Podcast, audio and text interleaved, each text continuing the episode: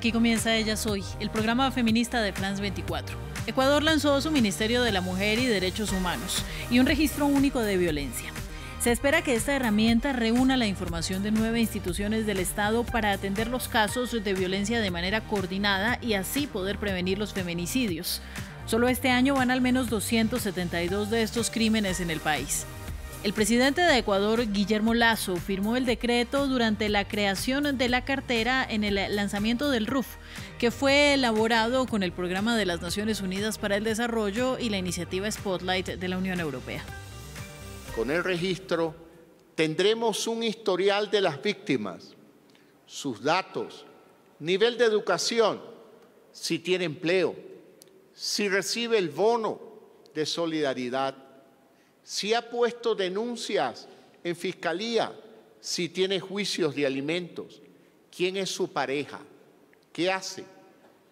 Toda esta información nos permitirá evaluar el nivel de riesgo para actuar con rapidez Vamos a tener una conversación sobre esta noticia y para ello la invitada es Desiree Viteri. Ella es abogada, politóloga y experta en temas de igualdad de género y violencia contra la mujer, además de empoderamiento femenino. También pertenece a la red de politólogas. Desiree, gracias a usted por estar con nosotros en Ellas Hoy. Muchísimas gracias por la invitación, un gusto participar con ustedes. Bueno, pues estamos con esta noticia que puede ser una, una gran, gran noticia para las mujeres que durante años han pedido esta herramienta y además la creación del Ministerio de la Mujer. ¿Usted cree que esta es la respuesta a las protestas masivas de septiembre por el feminicidio de la abogada María Belén Bernal en la Escuela Superior de la Policía? ¿Por qué cree que este caso hizo la diferencia? Por supuesto que el caso hizo la diferencia, pero no es el único caso. Hay varios casos y todos tienen que tomarse con la misma responsabilidad. Y como Estado, por supuesto, tenemos que seguir trabajando para que no exista ningún femicidio más. Sin embargo, el RUB no nace como respuesta a eso, sino que realmente tenía ya unos antecedentes anteriores. Entonces, en ese marco es importante entender el concepto y el origen de esta herramienta. Esta es una herramienta que extrae información de manera georreferencial referente a eventos de violencia contra las mujeres en todas sus diversidades.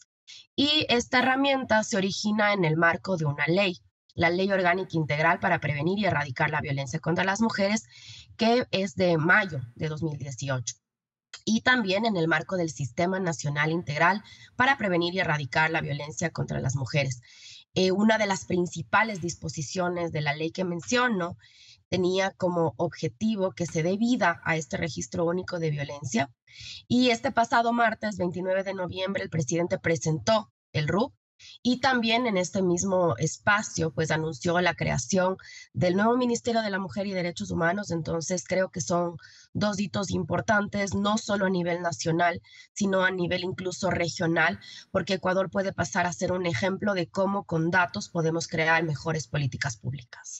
Hablemos de esos datos porque si bien la idea, digamos, está muy bien planteada de una coordinación que nos permita saber cuáles mujeres están en situación de vulnerabilidad, si están recibiendo apoyos económicos, si han tenido antecedentes de violencia, por ejemplo, de sus parejas. Em, todo esto para que pueda hacerse una realidad necesita no solamente de un presupuesto, sino también de un enfoque de género por parte de las personas que lo van a ejecutar.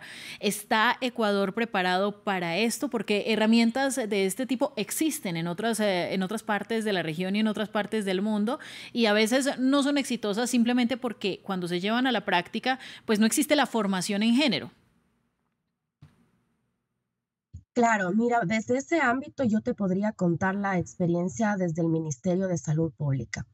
Em, esta herramienta necesita de un trabajo con tecnologías, por ejemplo, pero también con un enfoque de género.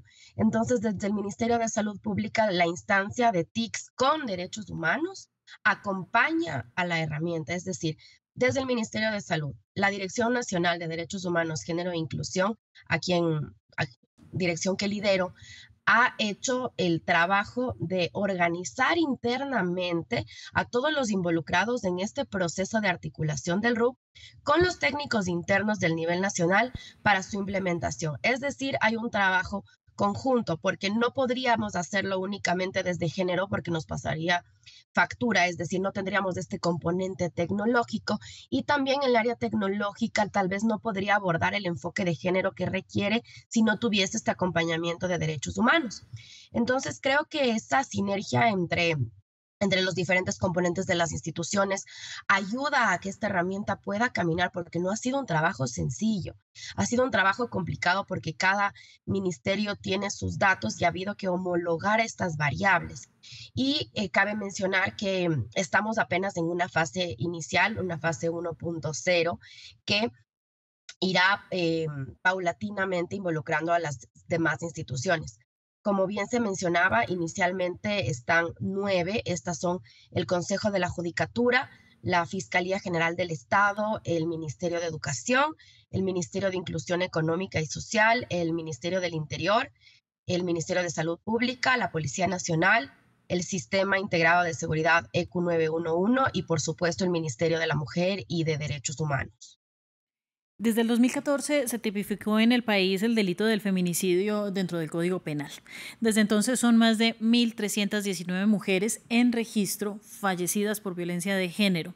Em, para llegar hasta la creación de esta herramienta que pretende prevenir las violencias, ustedes han hecho un trabajo previo em, en el que, por ejemplo, hayan podido identificar a causas estructurales del feminicidio en el caso específico del Ecuador. Claro que sí, se han identificado causas estructurales, que es exactamente en lo que se está priorizando también el trabajo a nivel país. Por ejemplo, desde el Ministerio de Salud Pública, eh, nuestro trabajo está orientado a la atención de las víctimas, pero también podemos buscar eh, herramientas para poder, eh, como esta, apoyando al desarrollo del RUP, también estamos trabajando en la prevención, porque mm, si solamente trabajamos en atención es llegar tarde llegar tarde porque quiere decir que ya estamos atendiendo casos y que eventualmente esos casos también pueden ser femicidios. Y lo que queremos es como país que esa cifra eh, vaya decreciendo. Actualmente las cifras en Ecuador son dolorosas. Cada 28 horas tenemos una muerte de mujer por causa de género, es decir, un femicidio. Y realmente eso pues em, nos da la pauta de, que hace falta mucha reflexión, hace falta mucho trabajo y por eso también queremos orientar acciones hacia la prevención y no solamente a la atención para finalmente terminar en, en casos tan dolorosos como el de María Belén Bernal y que se refleja en la cifra que mencionábamos al principio del programa, que son ya casi 300 casos de feminicidios y no se ha terminado todavía el año, nos queda un mes largo para todavía hacer algunos de estos registros. Ahora, eh, ustedes han encontrado que hay, por ejemplo, eh, desafíos en el eh, tema judicial, porque muchas veces los feminicidios, pese a estar tipificados en el Código Penal, no son debidamente registrados por las autoridades. Entonces tenemos todavía casos que se mencionan como homicidio, el homicidio de una mujer por o otros tipos de crímenes, pero el feminicidio sigue quedando bastante en la sombra. ¿Usted cree que este, este término está al menos encaminado a, estar eh, más eh, dentro de la comprensión de la ciudadanía y sobre todo de las autoridades encargadas pues de ponerlo en tela de juicio? Yo creo que realmente se ha avanzado desde la tipificación. Por supuesto que esto es insuficiente si al final la normativa termina por no aplicarse de manera correcta.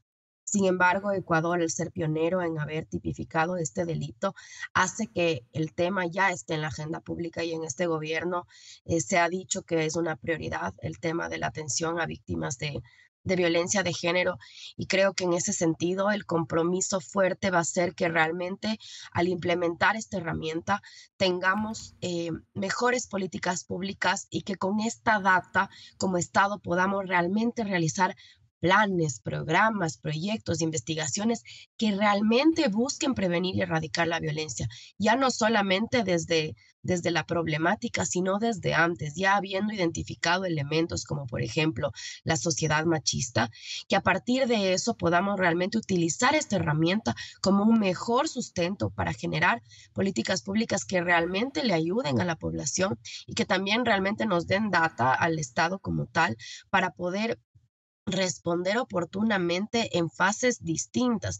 Es decir, por ejemplo, en el sistema de salud, si yo tengo un caso de violencia psicológica y mediante el RUB logro identificar que se trata de una niña que no, o, por ejemplo, un adolescente que no está asistiendo a la escuela, que tiene eh, familiar, eh, por ejemplo, un padrastro, ya tengo algunos elementos que me van a ir generando ciertas alertas en base a otros casos.